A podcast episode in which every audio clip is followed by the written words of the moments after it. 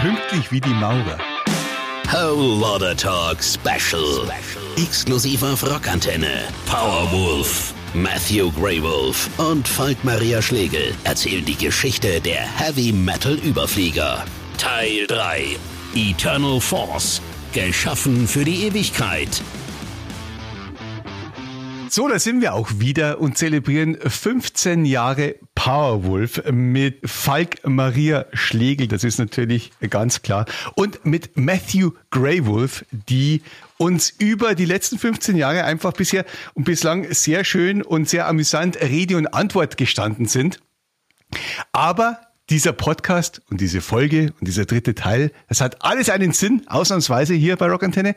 Und äh, wir feiern natürlich auch die Veröffentlichung dieses quasi in Anführungsstrichen Best-of-Albums, äh, Best of the Blessed. Aber wie Matthew in Teil 1 schon festgestellt hat, es ist ja kein reines Best-of äh, Geldmacher-Album, sondern es gibt Value for Money. Wollt ihr uns noch mal kurz aufklären?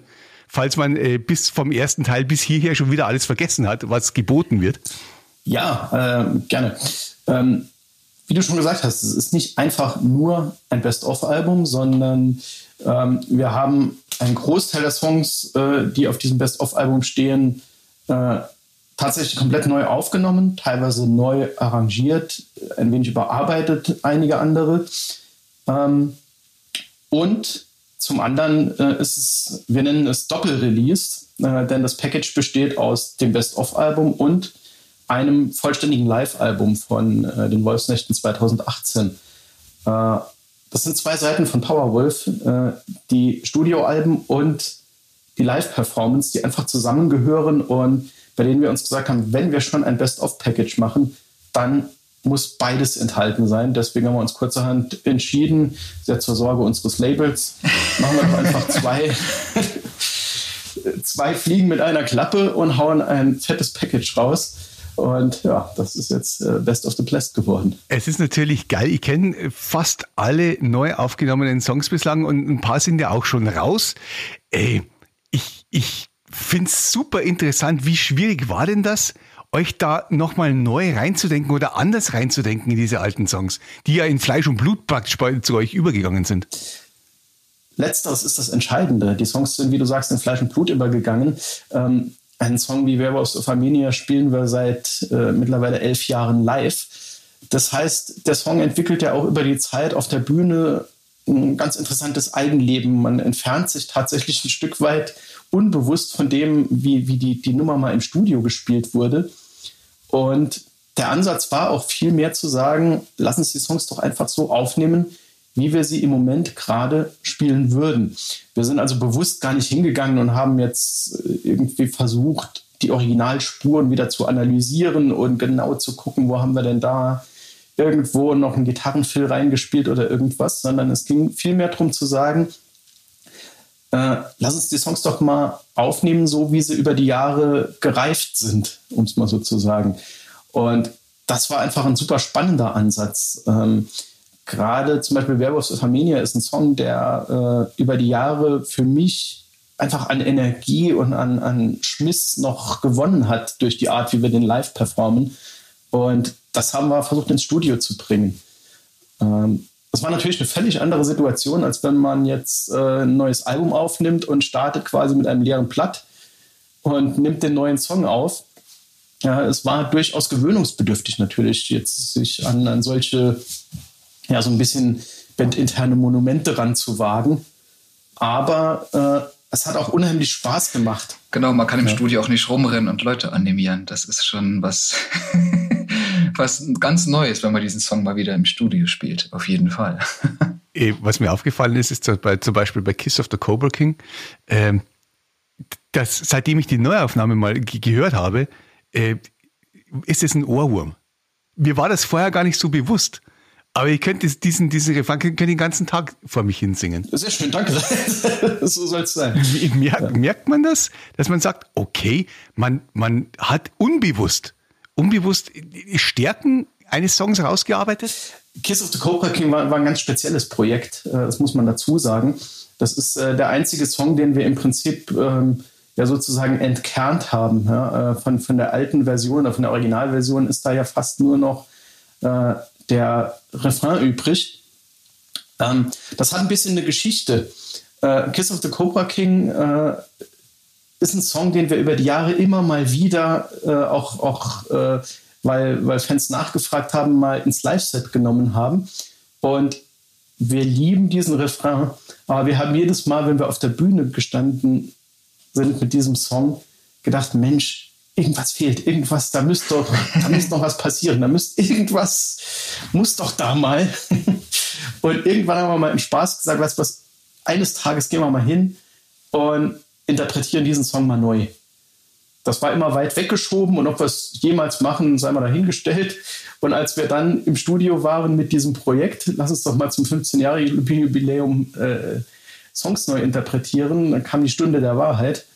Und wir mussten unseren Mut beweisen und das mal tun. Ähm, das war ein sehr spannendes Projekt, weil die, die Herangehensweise war im Prinzip angenommen, wir hätten äh, 2019, denn 2019 äh, waren wir damit im Studio, und uns wäre dieser Refrain eingefallen, wie würden wir denn das Lied drumherum jetzt schreiben?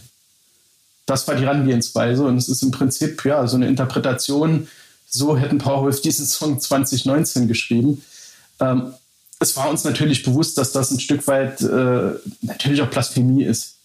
Ja, ähm, da kennt man äh, als Fan oder auch uns selbst ging es ja auch nicht anders. Wir kennen diesen Song äh, äh seit, seit Menschengedenken sozusagen.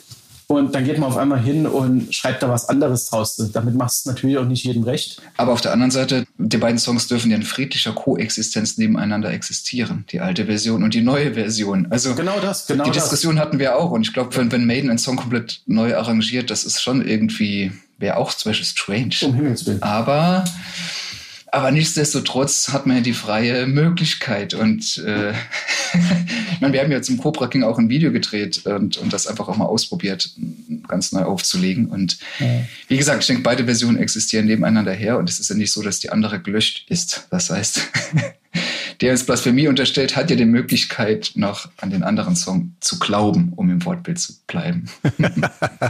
wir müssen einmal zurückgehen zu uh, The Sacrament of Sin.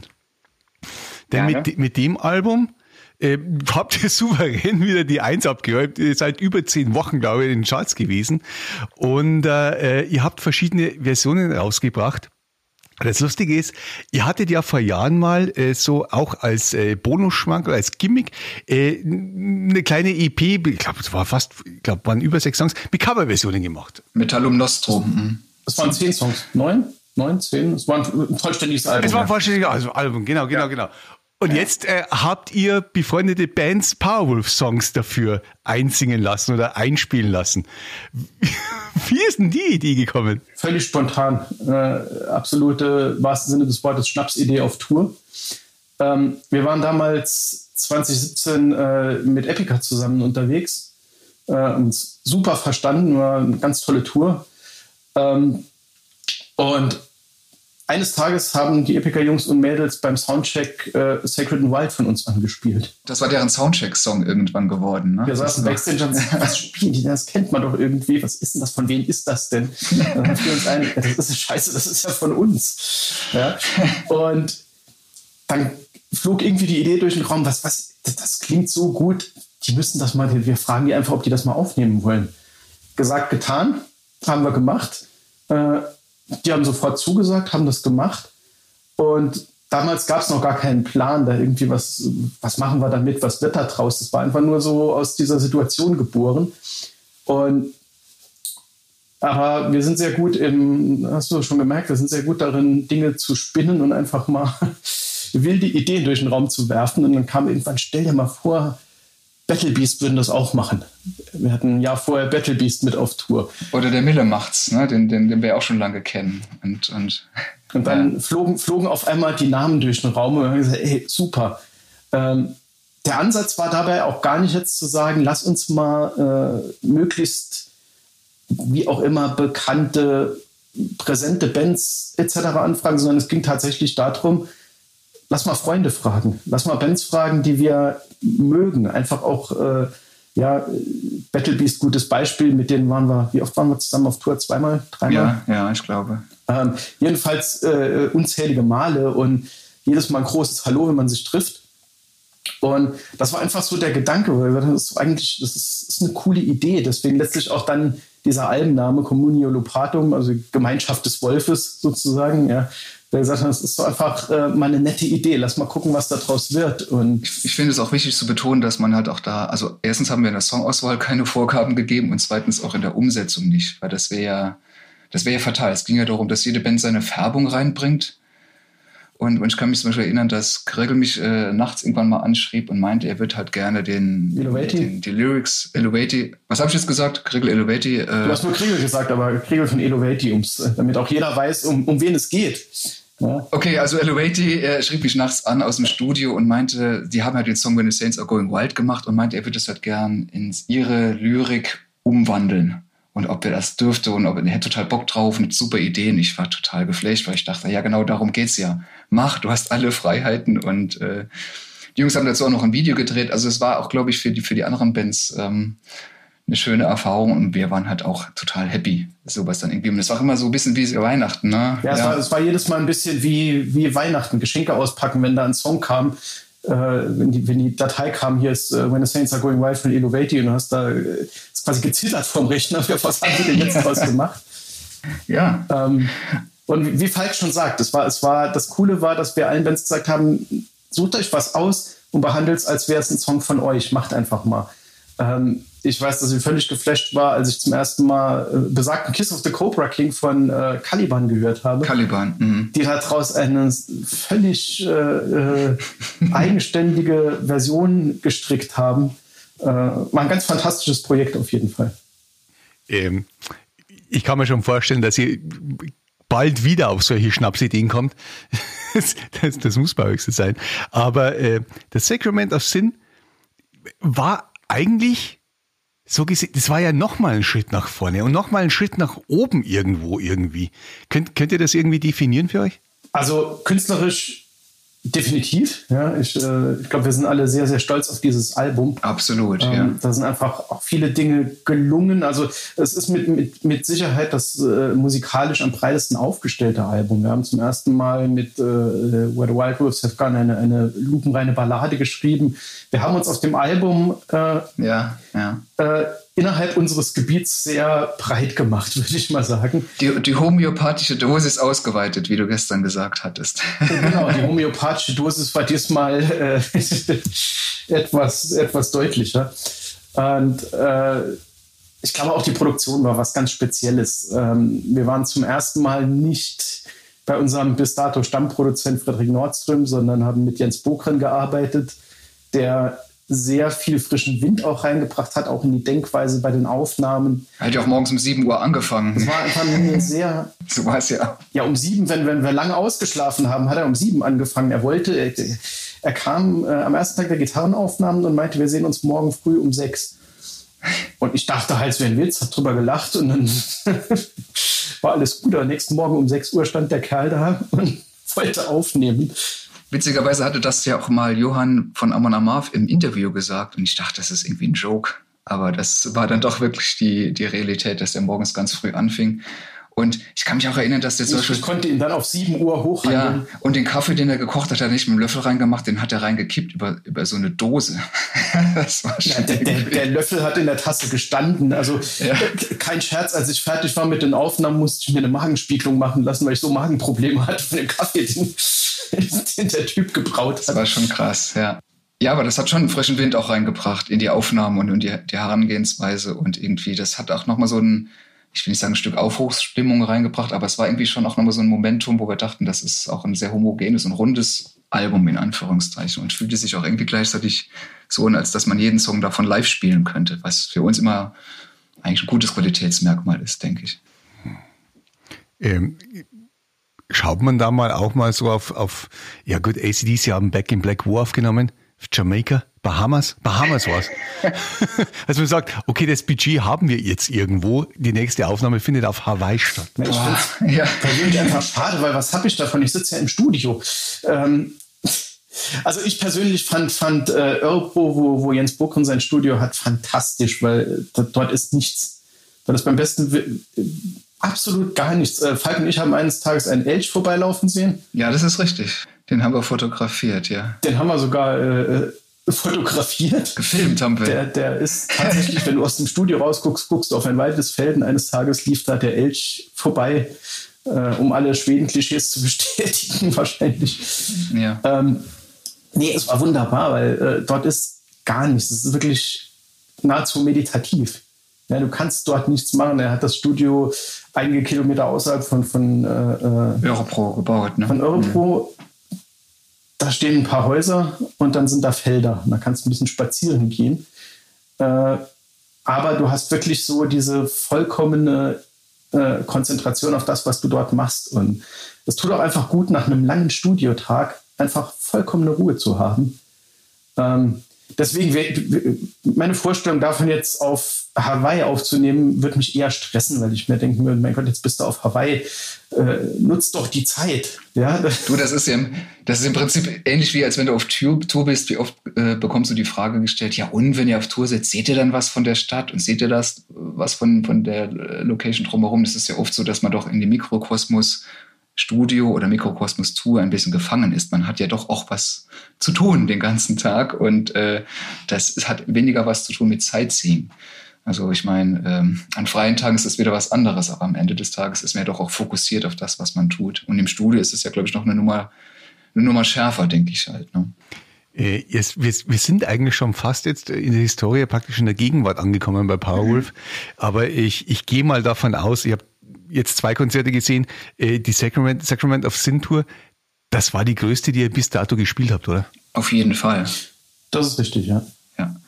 Also es war irgendwie, wie soll ich sagen, natürlich, wir haben ja das wir hatten ja wieder im Sommer released und dann haben wir erst die Festivals gespielt ähm, und du hast irgendwie da auch schon gemerkt, dass die Tour auch von den Venues, die wurde auch schon größer gebucht. Äh, trotzdem bist du, bevor so eine Tour startet, immer so ein bisschen auch angespannt. Wie wird es auch angenommen beim neuen Album etc. pp. Und wir hatten das Gefühl, ich weiß gar nicht, wie ich es beschreiben soll. Also da, die, die Hallen wurden größer, die wurden auch immer schneller ausverkauft und wir haben auch die Produktion noch mal eine Schippe draufgelegt, eine ordentliche Schippe draufgelegt. Ähm, und als es dann losging, das war dann schon irgendwie, ja, weiß ich nicht, wie so ein, wie so ein Riesenknall irgendwie. Und das, das hat nochmal so einen Kick gegeben, auch für uns selbst. Und da ist ja auch der Gedanke gestanden, das müssen wir auch mal mitschneiden. Wir müssen das irgendwie auch aufs Band bringt man heute ja nichts mehr, aber wir müssen es ja mitschneiden, dass wir einfach diese Momente auch nochmal in Erinnerung haben, weil die Reaktionen, ich kann mich an München erinnern, die waren ja so überwältigend. Hier hat der Attila gesagt, wenn es nicht mitmacht, gibt es Backelfotzen oder sowas. Ich kann mich, das, das war unglaublich. Und, und ich schreie im Zenit äh, äh, ähm, ohne Mikro darum, was natürlich keiner versteht, aber jeder wusste, dass man mitmachen muss. Und dieses äh, Falk, Attila, äh, Schläge, äh, Dorn, Spielchen, das ging ja ewig. Wir mussten irgendwann das Publikum unterbrechen und sagen, so, wir machen dann weiter im Programm, aber die hätten, die würden heute noch schreien, sag ich mal salopp. Also es sind schon so Momente, wo du merkst, alter Falter, die, die Metal-Messe wird richtig geil zelebriert und es sind immer mehr Menschen da. Und äh, ich kann mich erinnern, in München gab es ja noch mittags diesen, äh, diesen Bombenalarm. Hast du das mitbekommen damals? Da war doch noch irgendwie. Stimmt, die Show war ja ganz, ganz auf der Kippe äh, mittags noch. Und ich, ich bin noch Backstage gegangen. Wo du es wieder sagst, werde ich wieder nervös. Absolut. Die Feuerwehr war da und die haben nur die Köpfe geschüttelt und ich bin fast in Tränen ausgebrochen. Ich dachte, das kann jetzt nicht wahr sein. Jetzt, jetzt ist alles aufgebaut, jetzt schütteln die die Köpfe. Da ging es aber nur um irgendwas ganz anderes, nämlich Brandschutzzertifikate für Stoffe, die man halt aufhängt. Und, das, ist ein Klassik, das ist ein Klassiker in München. Da, ja, da wissen ja. Kiss und Maiden wirklich ein Lied davon zu singen. Das kann ich mir vorstellen. Und ähm, ja, und dann ist es aber auch wiederum, dann, dann heißt irgendwie, ja, es ist also, die, die Anfahrt muss ein bisschen länger eingeplant werden, etc. pp. Und du merkst irgendwie, das findet alles statt. Und das gibt noch wiederum noch mal so mehr so einen Kick. Ich glaube, die Menschen, die angereist sind, die waren ja, glaube ich, auch ähnlich drauf, dass sie dachten, oh Gott, können wir überhaupt da rein und läuft das alles? Und dann, ich will nicht sagen, dann ist die Bombe geplatzt im Zenit. Das wäre vielleicht, wäre vielleicht ein bisschen too much zu sagen, aber die Stimmung war schon echt krass. Und so hat sich das auf dieser ganzen Tour irgendwie durchgezogen, in der Tat. Geil. Ich glaube, ihr habt äh, kurz nach Release, habt, wart ihr Headliner beim Banger Head Festival, kann das sein? Das war einer der ersten Shows, die ich gesehen ja, habe auf der ja, Tour. Ja, das war, das war ziemlich zeitgleich mit Release, würde ich sagen. Da war ich, da war ich im Publikum, weil ich wollte es wirklich auch von unten sehen. Und das ist äh, sehr interessant gewesen, weil da äh, da hat jeder so, so erstmal, viele waren da, die erstmal nur so geschaut haben. Gesagt, was, ich kann mich erinnern. Ich habe es auch gemerkt. Ja, ja. Aber ganz ja. ehrlich, nach dem dritten oder vierten Song war dieses auch, äh, auch das, was, was Attila gesagt hat, das war so zwingend, dass du richtig gemerkt hast, wie, wie ihr die Leute gewonnen habt. Ja, es war, es war, ein, war, ein, war eine tolle Erfahrung. Also die, die Bang Your Head Show war für uns auch äh, eine sehr interessante Show, denn das Bang Your Head hat ja nun ein sehr, ich sag mal, erlesenes Publikum. Ja? Das Bang Your Head hat ja traditionell eher, ich sage jetzt mal einfach ältere Headliner, ja, äh, äh, altgediente, arrivierte Headliner und ein Stück weit äh, hat äh, der Horst sich ja auch was getraut, ja, jetzt eine, eine, relativ junge Band wie Powerwolf als Headliner zu setzen und das war einfach interessant, weil es genau dieser Effekt war, wie du es beschrieben hast. Ja, da waren, glaube ich, viele, die, die waren so ein bisschen skeptisch. Jetzt kommt da diese junge Band, was soll das denn? Ähm, Jetzt steht da statt Twisted Sister steht jetzt da Powerwolf. Äh, ja, ja, ja. Und es war in der Tat äh, toll zu sehen, dass wir, dass wir die Leute tatsächlich gewonnen haben und dass wir ein Stück weit Überzeugungsarbeit leisten konnten. Äh, das war kein, also äh, man muss ja immer, wir sagen das eigentlich vor jeder Show, keine Show ist ein Selbstläufer. Ja, wenn du, wenn du mal auf die Bühne gehst mit dem Gefühl, wir haben sowieso alles in der Tasche und. Da, sind wir wieder beim Fußball, ne? Alle feiern uns von vornherein, dann hast, dann hast du ein Problem. Du musst, es ist, jeden Abend gilt es wirklich, die Leute äh, zu gewinnen, ja. Und das war auch, beim Your Head tatsächlich so ein Abend, wo das wirklich äh, sehr gut gelungen ist. Ich möchte nicht sagen, wir haben jeden Dart gewonnen. Ähm, es bleibt immer noch Geschmackssache, aber äh, dieser Effekt, der stattgefunden hat, dass tatsächlich so aus einer anfänglichen äh, Skepsis in den hinteren Reihen auf einmal eine, eine gigantische Party wurde. Äh, das war einfach fantastisch. Ich, ich kann mich erinnern, dass, dass Attila hat ja dann gefragt, seid ihr besessen? Und da war ein, ein Junge auf den Schultern seines Vaters. Das hatten wir nachher auch in diesem Recap-Video zu sehen. Und dann seid ihr besessen, hat nur dieser Junge geschrien, ja! Und dann hat das die ganze Festival-Crowd mitgeschrien. Das war Gänsehautmoment pur weil es genau das irgendwie ausgedrückt hatte. Und ähm, ja, ja. ich weiß gar nicht, wie lange wir nach der Show noch mit Forster zusammensaßen. Der war, der war fassungslos, wie gut das alles irgendwie war an dem Tag. Und für uns war es auch einfach toll und äh, magischer Moment, würde ich sagen. Und diese Momente äh, liebe ich natürlich, klar. Gibt es Festivals für euch, die einfacher zu spielen sind, auch wenn ihr jedes Mal äh, meint, ihr müsst das Publikum gewinnen? Ich, ich finde das eigentlich Nein. Nie, nie einfach. Nein. Also da liegt auch die Gefahr. Also quasi, wenn du zum Beispiel beim Summer Breeze waren wir ja auch schon recht häufig. Und äh, natürlich ist das auch, wir sind eng verbunden mit dem Summer Breeze, haben seit Anbeginn der Zeit dort gespielt. Aber wenn du denkst, ja, ja, nach dem Motto wird ein Selbstläufer heute, ne, sind sie uns wohlgesonnen. Dann, dann spielst du eine schlechte Show. Das da spielst du eine schlechte Show, da hast du eigentlich schon verloren. Also diese Arroganz gibt es bei uns nicht. Also das ist, keine Ahnung, wir haben, ich habe vorhin noch eingeworfen, wie beim Fußball der Vergleich. Wenn du denkst, du hast schon gewonnen, hast im Prinzip eigentlich schon verloren. Und das solltest du auch ernst nehmen. Das wäre auch ungerecht zu sagen, ey, hey, ich bin hier der King und alles läuft von selbst. Das stimmt nicht. Und ich glaube, das geht vielen Bands so, und ich kann mal, weiß ich nicht, ich kann mir nicht vorstellen, dass Iron Maiden auf die Bühne geht und sagt, so, heute hier, Age Page in Chile, äh, wird schon. die geben eh immer Vollgas. Und das ist, glaube ich, auch wichtig und, und auch professionell, finde ich. Und äh, keine Selbstverständlichkeit. Und ich weiß nicht, ja. Wir wir haben im zweiten Teil erfahren von diesem Podcast, dass ihr, oder auch schon im ersten teilweise, dass ihr sehr stark äh, die Übersicht habt und auch den Einfluss habt auf das, was von euch rausgeht, ähm, auch sei es Merchandise. Jetzt stellt sich mir natürlich die Frage, wer ist wie viele Jahre da gesessen von euch und hat sich dieses Brettspiel ausgedacht? äh, da war ich sehr stark involviert. Äh, also war ein, ein total spannendes Projekt. Ähm, das ist schon Jahre her, dass äh, Paolo Valerga, der, der Spieleentwickler, mich angeschrieben hat und gefragt hat, ob ich mir vorstellen könnte, dass wir ein Brettspiel entwickeln in der visuellen Welt von Powerwolf. Wieso äh, hat dich der angeschrieben? Ich meine, bei mir würden sie nicht mal die Telefonnummer rausfinden. Es ist also, wie entsteht so ein Kontakt? Na gut, der Kontakt äh, entstand natürlich äh, über das Management. Also er hat mich nicht äh, direkt angeschrieben, aber wir kamen eben sehr schnell, ähm, wie soll man sagen, du hast ja eben schon gesagt, wir sind eine Band, die hat überall die Finger drauf. Äh, wenn unser Management mir sowas schickt, dann sage ich, gib mir mal bitte den Kontakt direkt, weil ich will direkt wissen, wie ticken die Leute. Äh, Gerade bei solchen Dingen, solche, ich nenne es jetzt einfach mal Nebenschauplätze, ja, ist für mich super entscheidend, kann ich mit den Menschen, macht das Spaß. Ja, ich, könnte ich hätte mir nicht vorstellen können, an einem Brettspiel zu arbeiten mit jemandem, der mir irgendwie unsympathisch gewesen wäre oder wo ich gesagt hätte, dass da ist irgendwie, die Motivation ist die falsche.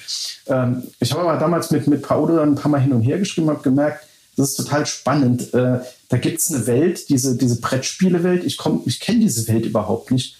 Aber da gibt es einen ganz ähnlichen Enthusiasmus und, und äh, Energie wie in, in der Musik. Ja, der, der, der, Typ tickt für seine Brettspiele so, wie wir für unsere Musik ticken.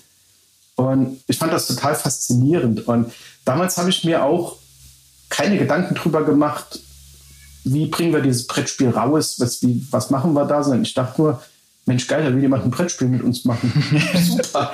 Ja, so, so, ein bisschen, so ein bisschen muss man sich bei sowas auch, ich nenne das immer so eine kindliche Begeisterung bewahren. Ja, so ein bisschen bin ich dann auch so, dass das Kind, dass man fragt, soll man mal ein Brettspiel erfinden? Und dann sage ich, ja klar, super, geile Idee. Und wenn ich dann merke, ich verstehe mich mit diesem Entwickler super und wir, wir spielen uns äh, gegenseitig die Bälle und die Ideen zu, dann macht es einfach tierisch Spaß. Und ähm, ich muss der Fairness halber sagen, äh, ich habe, äh, wir waren dann jahrelang im Dialog und haben diese Idee immer mal so ein bisschen entwickelt. Irgendwann ging es dann wirklich in die Regularien des Spiels und da habe ich dann gemerkt, äh, ich, ich fand es faszinierend, wie viel Gedanken da drin stecken müssen, damit Regeln ineinander greifen, damit ein Spiel eine, einen Spannungsbogen entwickelt, dass es Exit-Strategien gibt. Äh, ich fand es super spannend, weil äh, du machst ja gar keine Gedanken über solche Dinge. Äh, und das war wirklich ein, ein total spannendes Ding. Ja, wir haben von der Entwicklung der modularen Spielbretter über die Spielfiguren, die uns sehr wichtig waren, äh, bis tatsächlich zu den eigentlichen Handlungen überall mitgesprochen. Und ich meine, wann machst du das mal? Ja, das ist, äh, war einfach super.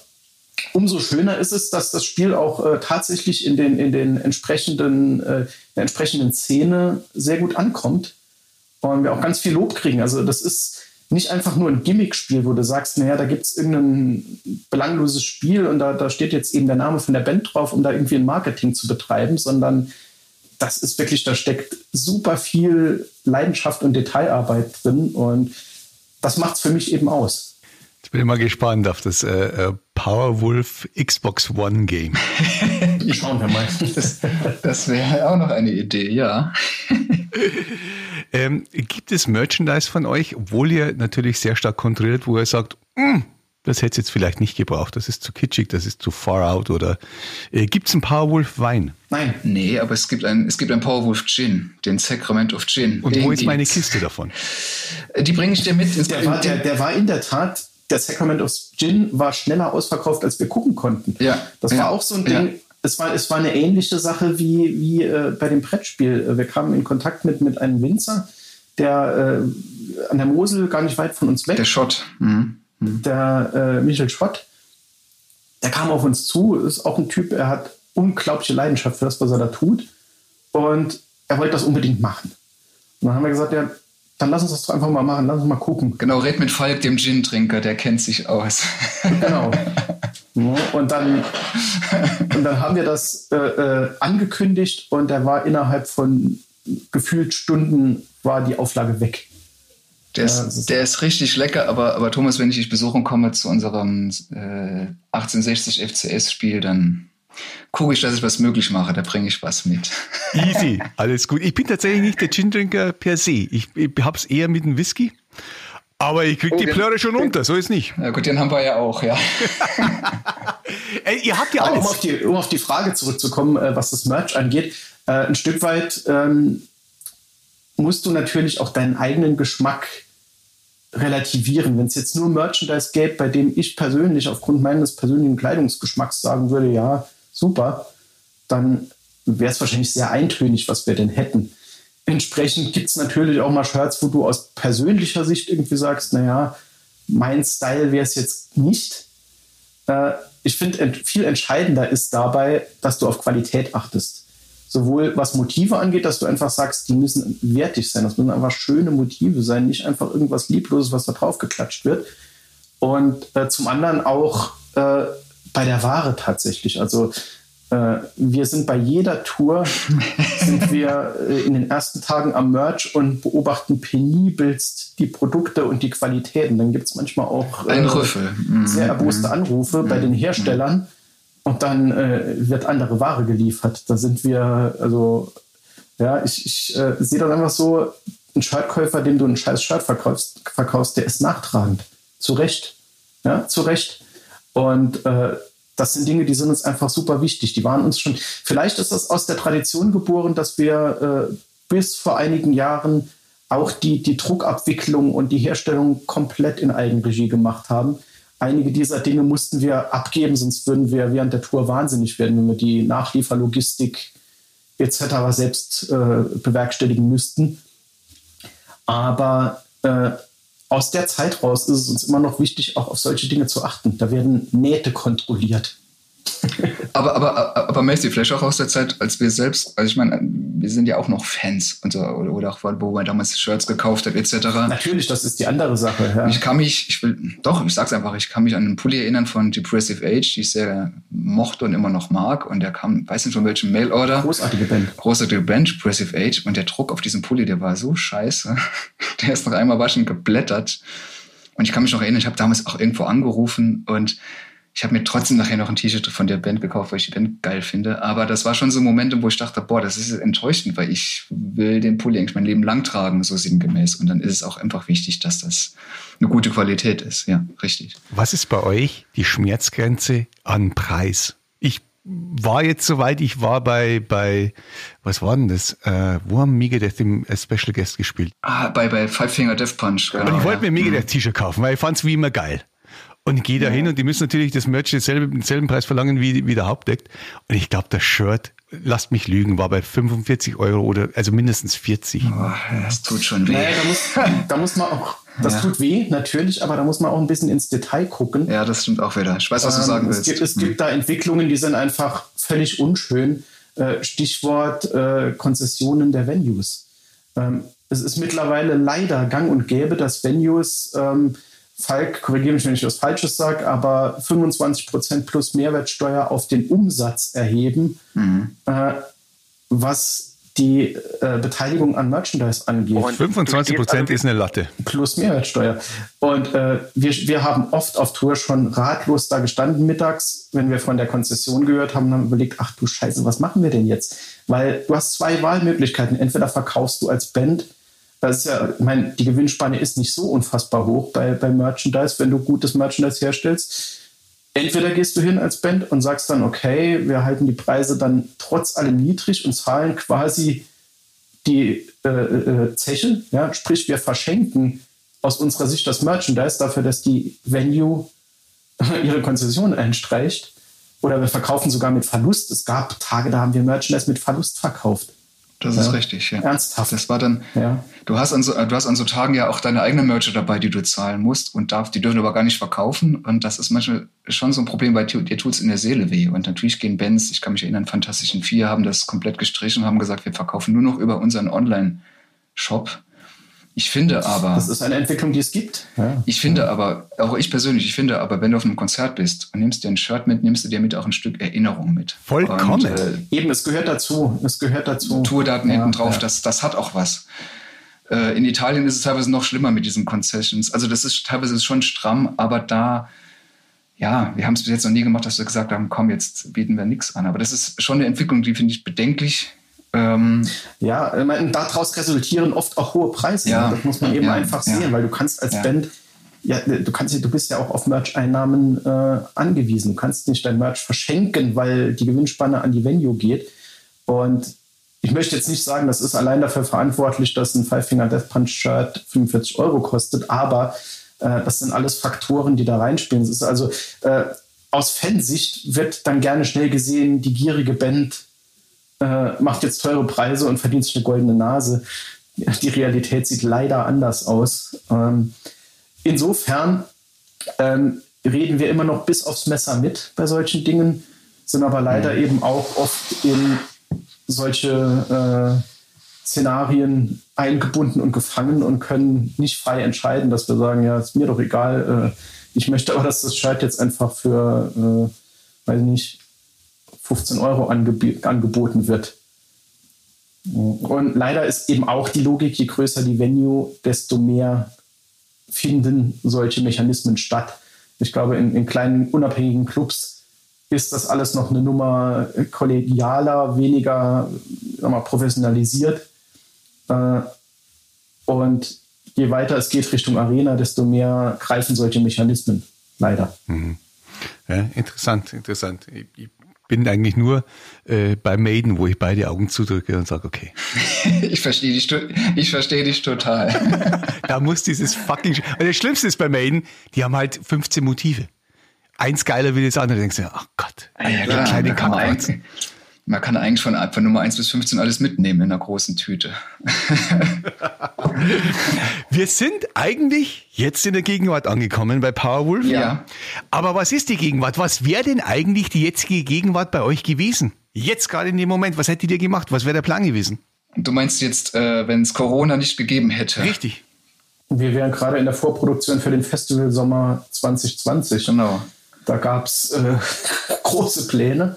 Ja, in der Tat, in der Tat. Also, ja, wir alle wissen, was draus geworden ist. Ja, ja. ja also es wäre eigentlich der Festival-Saisonstart wäre gewesen mit Rock am Ring, Rock im Park. Mhm. Und ähm, ja, wie Matthew schon sagte, wir hätten jetzt quasi nach Südamerika war eigentlich der Plan, sich dann komplett auf die Festivalsaison vorzubereiten, neue Gimmicks zu planen. Ich hatte hier auch schon in Saarbrücken eine Halle gebucht, um die Vorproduktion durchzuführen. Geil. Ja, absolut geil, weil so quasi um die Ecke äh, Vorproduktion machen ist eigentlich auch was ganz Angenehmes, wenn, wenn die Crew dann schon alles soweit schön vorbereitet hat und das, das hätte man dann sehr detail gemacht und wären dann halt zum Ring und zum Park und dann war ja auch eine kleine, kleine Festivaltour geplant im Sommer und ja, da war ja einiges auf dem Programm Rock Hearts und äh, ein geiles Festival in Verona mit Judas Priest und so weiter und so weiter. etc. Wir, wir, hätten, wir hätten einen sehr geschäftigen Sommer gehabt. Ja. Ähm, ja, wir alle wissen, was draus geworden ist. Ne? Ja, und irgendwie, als ich aus Südamerika oder als wir aus Südamerika zurückkamen, war irgendwie auch nicht, zumindest bei mir, war noch nicht das Gefühl da, dass es wirklich so passiert. Ich dachte irgendwie, ja, ja, klar, es wird schon. Und je länger ich wieder in Deutschland wir war. Wir sind ja auch nicht einfach aus Südamerika zurückgekommen, Falk. Da kannst du bestimmt. Äh ja, also. Man erlebt ja Abenteuer, ne? Der Rückflug, das war schon recht spannend. Also spannend ist vielleicht das falsche Wort. Ich war. Ähm, was heißt gestresst? Also wir hatten einfach die nackte Panik, dass wir dort stranden in Mexico City. Und wir sind von Lima ja geflogen nach Mexiko. Und da hieß es schon, ja, ähm, Megadeth hat schon abgesagt und, und viele Kombos hatten schon abgesagt. Und wir waren uns nicht sicher, wenn Manowar jetzt noch absagt, was ja im Bereich des Möglichen ist. ähm, sollten die, die haben das schon mal gemacht, habe ich gehört. Ohne Corona. Genau, ob da, ob da nicht so sich, ob da nicht so ausartet, dass die Fans vielleicht ausflippen, weil das war ja der gleichen Veranstalter wie damals bei Slipknot, wo es irgendwie auch zu Tumulten kam. Und es hieß vom Promoter, hier ist alles soweit ruhig, kommt mal und wenn es sollte, soweit klappen. Und das war auch alles easy. Es war auch alles wirklich mega entspannt, muss ich sagen. Aber dann war so die Frage, weil wir einfach keinen Rückflug bekommen hatten und wir hätten drei Shows noch gehabt. Also die Tour wäre ja eigentlich, die Tour, man muss dazu sagen, die wurde, die wurde abgebrochen, genau. weil die ersten Länder in Südamerika dann auch äh, Einreisebeschränkungen äh, hatten. Glaube ich, gar keinen mehr reinließen oder keine Veranstaltungen mehr. Genau. Sprich, die Tour äh, endete ungeplant in Mexico City. Genau, und die sollte eigentlich El Salvador, Costa Rica und die sollte eigentlich, wir sollten eigentlich von Bogota zurückfliegen und dann haben wir natürlich versucht, die Flüge umzubuchen von Bogota nach Frankfurt, Mexiko, Frankfurt. Und das war aber gar nicht so einfach, weil ja, natürlich wollte jeder nach Hause. Und irgendwann haben wir die Entscheidung getroffen, oder ich habe sie getroffen, ist mir jetzt scheißegal, ich buche jetzt einfach komplett neue Flüge von Mexico City. Und in der Tat war es halt auch so, dass das der letzte Flug war, der uns nach Deutschland gebracht hat. Und Amon Amarth, wir sind über England nach Schweden geflogen. Das war wirklich so das, das letzte Momentum. Und du hattest den ganzen Tag quasi Zeit, dich so reinzusteigern. Der, der Abflug war abends um 9 Uhr. Ähm, fliegt der Flug noch? Und da kann ich mich dran erinnern, dass Mike von Heaven Shall Burn mich anschrieb und hat gemeint, ein Kumpel von ihm ist Pilot. Und er fragt immer, ob die Maschine auch fliegt, weil die Maschine, die von Frankfurt nach Mexiko fliegt, fliegt auch wieder zurück abends. Ich dachte, na jo klar, der Pilot und so.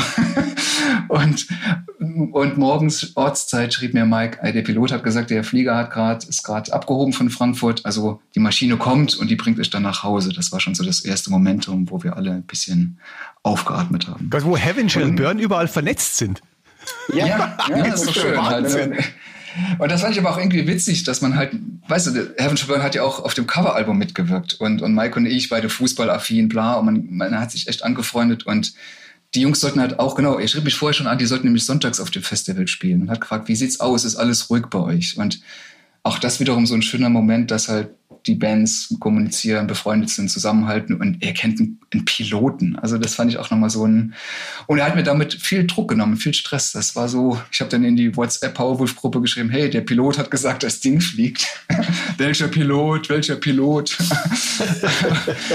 Aber wir waren alle sehr happy und gleichzeitig auch wirklich traurig, weil wir eine gute Zeit mit Amon Amarth hatten, eine geile Tour drüben hatten und ich hätte einfach gerne das Ding zu Ende gespielt. Und man muss ja auch sagen, Powerwolf hat noch nie eine, eine, Tour oder irgendwas früher. Wir mussten noch nie eine Tour abbrechen. Nie was absagen. Das, das war schon so, du warst da wirklich so traurig, weil äh, in, keine Ahnung, es hat so war so ein Stich ins Herz. Für, für, für uns, absolut. Naja, es, es bildet sich ja auch so, eine, so eine Reisegemeinschaft auf Tour und äh, na, so gegen Ende einer Tour wirst du immer ein bisschen melancholisch, weil du dich in der Regel mit den Bands ja super verstehst. Und dann auf einmal, wenn eine Tour abgebrochen wird, das ist so, was, was denn jetzt? Du fällst ja immer in ein Loch wenn eine Tour ja, vorbei ist. Ja, und genau. umso mehr, wenn eine Tour dann ganz plötzlich abgebrochen wird. Ja. Und, und das einzige Thema war gar nicht mehr so die Show und bla und äh, keine Ahnung. Das, das, war eher so das Thema, oh Gott, wie kommen wir jetzt wieder nach Hause? Bei allen. Ich meine, Aman Amarf hat eine internationale Crew, wir haben Leute aus Schweden dabei. Also es war ja irgendwie gar nicht klar, wie kommen die Leute überhaupt nochmal nach Hause. Und Nichtsdestotrotz war es eine geile, geile Rutsche. Hat euer Tourmanager das überlebt, nervlich? Ja, ja. Er lebt noch, ja. äh, ja. Aber ja, es war durchaus aufreibend. Aber es war auch einfach geil, dort zu spielen und das haben wir dann mitgenommen. Hat sich der Festival Sommer 2020 jetzt auf 2021 komplett verlegt äh, für euch? Oder, oder sagt ihr, nee, wir, wir machen was anderes da? Das weiß im Moment noch gar keiner so recht. Also im Moment ist da ja ganz viel Bewegung drin. Äh, ich glaube, keiner weiß im Moment schon so wirklich, wie sieht das denn alles aus. Es gibt Absichten. Ja, viele Festivals versuchen, Line-ups zu spiegeln ins nächste Jahr. Aber so richtig ernsthaft planen kann ja im Moment noch gar keiner, weil du gar nicht weißt, was, was wird denn. Das ja, ist aber, ähm, das ist die Absurdität dieser ganzen Geschichte. Wir müssen jetzt egal was, was man tut und macht, du musst ja trotzdem jetzt planen. Du musst ja Dinge, du musst ja Busse buchen, du musst LKWs buchen, du musst die ganze Technik im Prinzip buchen und gleichzeitig weißt du gar nicht, ob es stattfindet. Und wenn es stattfindet, sind vielleicht auch ganz, ganz, ganz, ganz, ganz, ganz, ganz viele Bands auf Tour. Gibt es dann genug? Also es ist eine völlig absurde Situation, aber ähm, auch da haben wir uns, glaube ich, irgendwie jetzt einfach mal vorgenommen, es bringt ja nichts. Wir müssten, ich glaube, jeder hat jetzt schon diese Jammerphase so ein bisschen auch durchgemacht und es, es hilft ja nichts. Es muss ja, irgendwie muss es weitergehen und irgendwie wird es auch weitergehen. Aber ich wäre, glaube ich, der glücklichste Mensch jetzt, wenn ich sagen würde, ey, ich kann dir jetzt ein Ergebnis nennen und so wird es dann aussehen. Das ist echt blöd für die ganze, für die ganze Szene, denke ich, ja. Wobei man noch sagen muss, der Fairness halber, äh, wir haben noch ein wenig Glück im Unglück. Äh, es trifft, glaube ich, die Bands viel, viel härter, äh, die jetzt gerade Albumrelease hatten oder haben und jetzt gerade ihr Album äh, betouren wollen. Ähm, wir sind zum Glück so ein bisschen in der Situation, dass wir, wir haben die abgebrochene Südamerika-Tour angesprochen, aber wir sind, was den, den Tourzyklus angeht, eigentlich ziemlich am Ende gewesen von den Tourplanungen für Sacrament of Sin. Und ähm, den Rest des Jahres hätten wir ohnehin äh, im Prinzip für Songwriting verwendet. Und das zum Glück kann einem auch ein Corona nicht nehmen. ähm, das ist alles ein bisschen schwieriger im Moment, ja, auch als Band äh, zu arbeiten in Isolation, aber äh, das können wir wenigstens tun und das rettet uns im Moment so ein klein bisschen den Wolfspelz. Ja, dass wir trotzdem nicht da sitzen und sind gezwungen, gar nichts zu tun, sondern äh, wir können verdammt nochmal an einem Album arbeiten. Und mhm. äh, das tröstet uns im Moment ein bisschen über die Situation hinweg. Das heißt im Grunde, ihr arbeitet an einem Album. Das heißt, wir arbeiten an einem Album, ja. Ja, exakt. Ist auch schön, weil es ist schon 2020. Äh, meine Uhr, ich habe schon die Uhr danach gestellt, wann das nächste Ding kommt. Ja, das, das wird wahrscheinlich im nächsten Jahr der Fall sein. Oh, Mann, ich bin enttäuscht. Wirklich nach all den Jahren jetzt auf einen Dreijahresrhythmus zu schwenken. Ach komm. Wir sind aber auch echt viel getourt zum letzten Album. Jetzt komme ich mit der besten Ausrede aller Ausreden. Ähm, wir haben zu The Sacrament of Sin auch, glaube ich, mehr als doppelt so viele Shows gespielt, wie wir jemals für ein Album gespielt haben. Absolut, Äh, absolut. Wir waren verdammt viel auf Tour. Wir haben äh, gerade im letzten Herbst Länder betourt, in denen wir noch nie waren. Äh, jetzt nicht nur Südamerika in diesem Jahr, sondern auch im Herbst. Waren wir überall? Auch Rumänien, Griechenland, äh, Rumänien, Estland.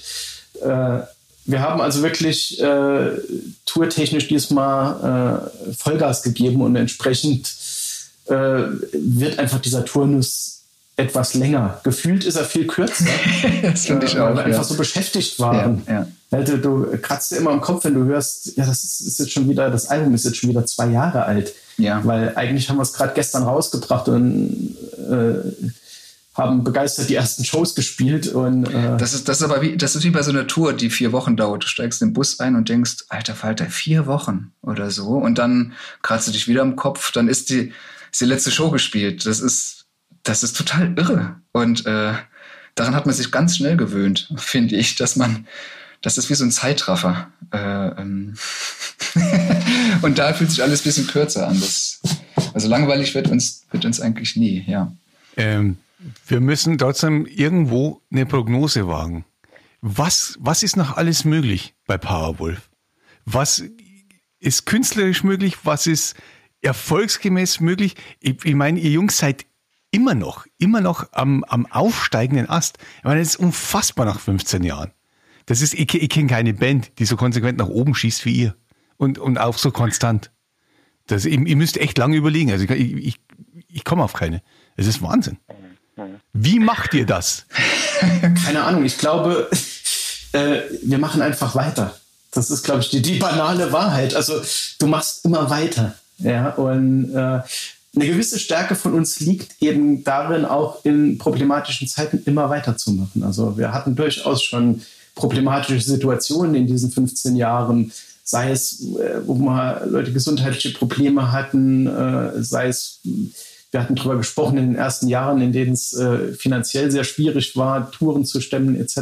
Ich kann mich auch erinnern an eine Zeit, dass wir ja so ein bisschen auch enttäuscht waren, dass live nicht so viel geht, wie wir uns das eigentlich erhofft hatten. Das war auch so eine Phase, wo wir dachten. Ich wollte Bible of the Beast. Ja, wir hatten damals, ja, wir ja. haben keine ausführliche Tour für Bible of the Beast gespielt. Eigentlich eine Schande für dieses Album. Ja, Ich könnte mich heute noch aufregen. Äh, ja, ja es war da, das war damals total enttäuschend. Wir hatten dieses Album, wir waren total überzeugt von dem Ding. Äh, aber wir haben viel zu wenig live gespielt für dieses Album. Das war, äh, also sprich, wir hatten schon viele schwierige Zeiten und wir haben uns immer so diese Prinzipien bewahrt, jetzt erst recht und weitermachen hilft ja nichts. Ja. und, äh, Im Prinzip ist es genau das, was wir tun. Wir machen weiter. Ja, und auch in der jetzigen Situation. Wir Genau. fühlen uns auch nicht wie, wir ruhen uns auf was aus. Also das ist vielleicht auch so die Sache. Wenn ich ein neues Album schreibe, ist das für mich jedes Mal die Herausforderung, äh, ja, du darfst nicht nachlassen, auf gar keinen Fall. Ja, du kannst jetzt nicht sagen, ja, wir, wir haben jetzt eine Größe erreicht, boah, machen wir jetzt mal, gucken wir mal. Äh, das findet einfach nicht statt. Ja, sondern du fühlst dich eigentlich jedes Mal wieder, wieder ist ein leeres Blatt und jetzt lass uns mal äh, Gas geben. Ja. Äh, dieser Wille ist einfach da und was letztlich erfolgstechnisch draus wird, hast du natürlich auch nur ein Stück weit in der Hand. Du kannst als Künstler dein Bestes geben, du kannst äh, wertige Dinge liefern, das ist ganz wichtig. Ja, sowohl was Musik angeht, auch als, als auch was das Packaging angeht, etc. Du kannst, äh, wir haben ja wirklich maximal den Finger auf allem drauf. Und, aber ob das jetzt am Ende äh, ein Riesenerfolg wird oder nicht, hast du ja gar nicht in der Hand. Das entscheiden andere, ja, ja das ist richtig. Ja. das entscheiden andere. Ähm, mir persönlich ist eigentlich bei solchen Ausblicken immer wichtig, wenn, wenn, wenn du mich jetzt fragen willst, was wünschst du dir für, für Powerwolf weiterhin? Äh, mal abgesehen davon, dass ich mir im Moment wünsche, dass wir bald alle wieder äh, zusammen Shows feiern können, äh, wünsche ich mir einfach, dass ich in zehn Jahren noch immer mit meinen besten Freunden durch die Weltgeschichte gondel und die Musik spiele, die ich liebe.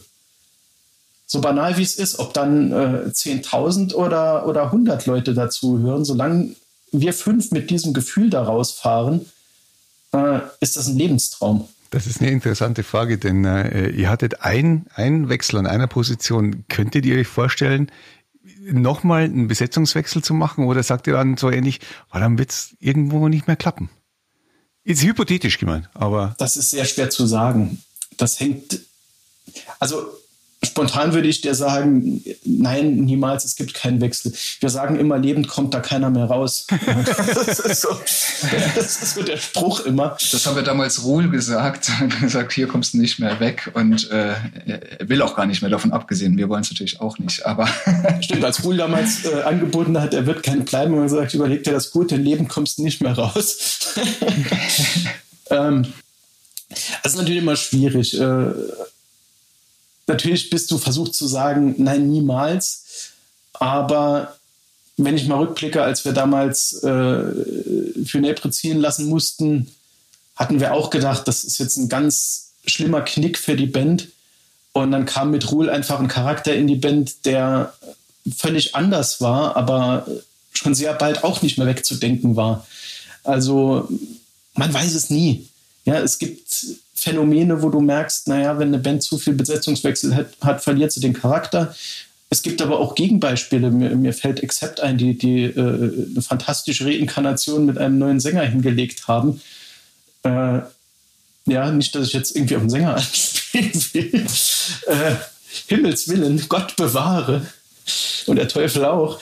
Aber ähm, was ich sagen will, ist, du weißt ja nie, wie entwickeln sich mal Dinge und äh, ich hoffe, es wird immer eine hypothetische Frage bleiben.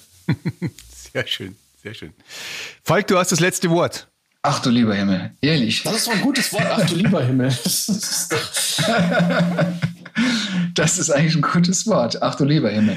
Das macht gar nichts. Äh, der, der beste Spruch, und das ist sowas, was ich mal für die, für die Powerwolf-Biografie überlegen könnt, ist tatsächlich Leben kommst du nicht mehr raus. Das ist schon mal ein guter Buchtitel. Leben kommst du nicht mehr raus. Naja, der, der, Spruch, der Spruch fällt auf Tour mindestens einmal am Tag. Immer dann, wenn jemand entnervt sagt, ich hab keinen Bock oder irgendwas, kommt aus irgendeiner Ecke, denk dran. Leben kommst du nicht mehr raus. Kannst jammern, wie du willst, aber Leben kommst du hier nicht mehr raus. Mitgehangen, mitgefangen, ne? Sozusagen, ja. Ja, in diesem Sinne haben wir das ganze hey, das Ding im Kasten, würde ich sagen. Das war, das hat Spaß gemacht, das war geil. Das ist ja schön. Whole Lotta Talk Special. Exklusiv auf Rockantenne. Powerwolf. Matthew Greywolf und Falk Maria Schlegel erzählen die Geschichte der Heavy Metal Überflieger. Wir hoffen, diese Folge hat euch gefallen. Wenn ihr mehr hören wollt, dann abonniert einfach unseren Podcast. Wir freuen uns natürlich auch über eure Meinung. Schreibt uns immer gerne eine Bewertung. Das komplette Rockantenne Podcast Universum findet ihr auf einen Klick auf rockantenne.de slash podcasts.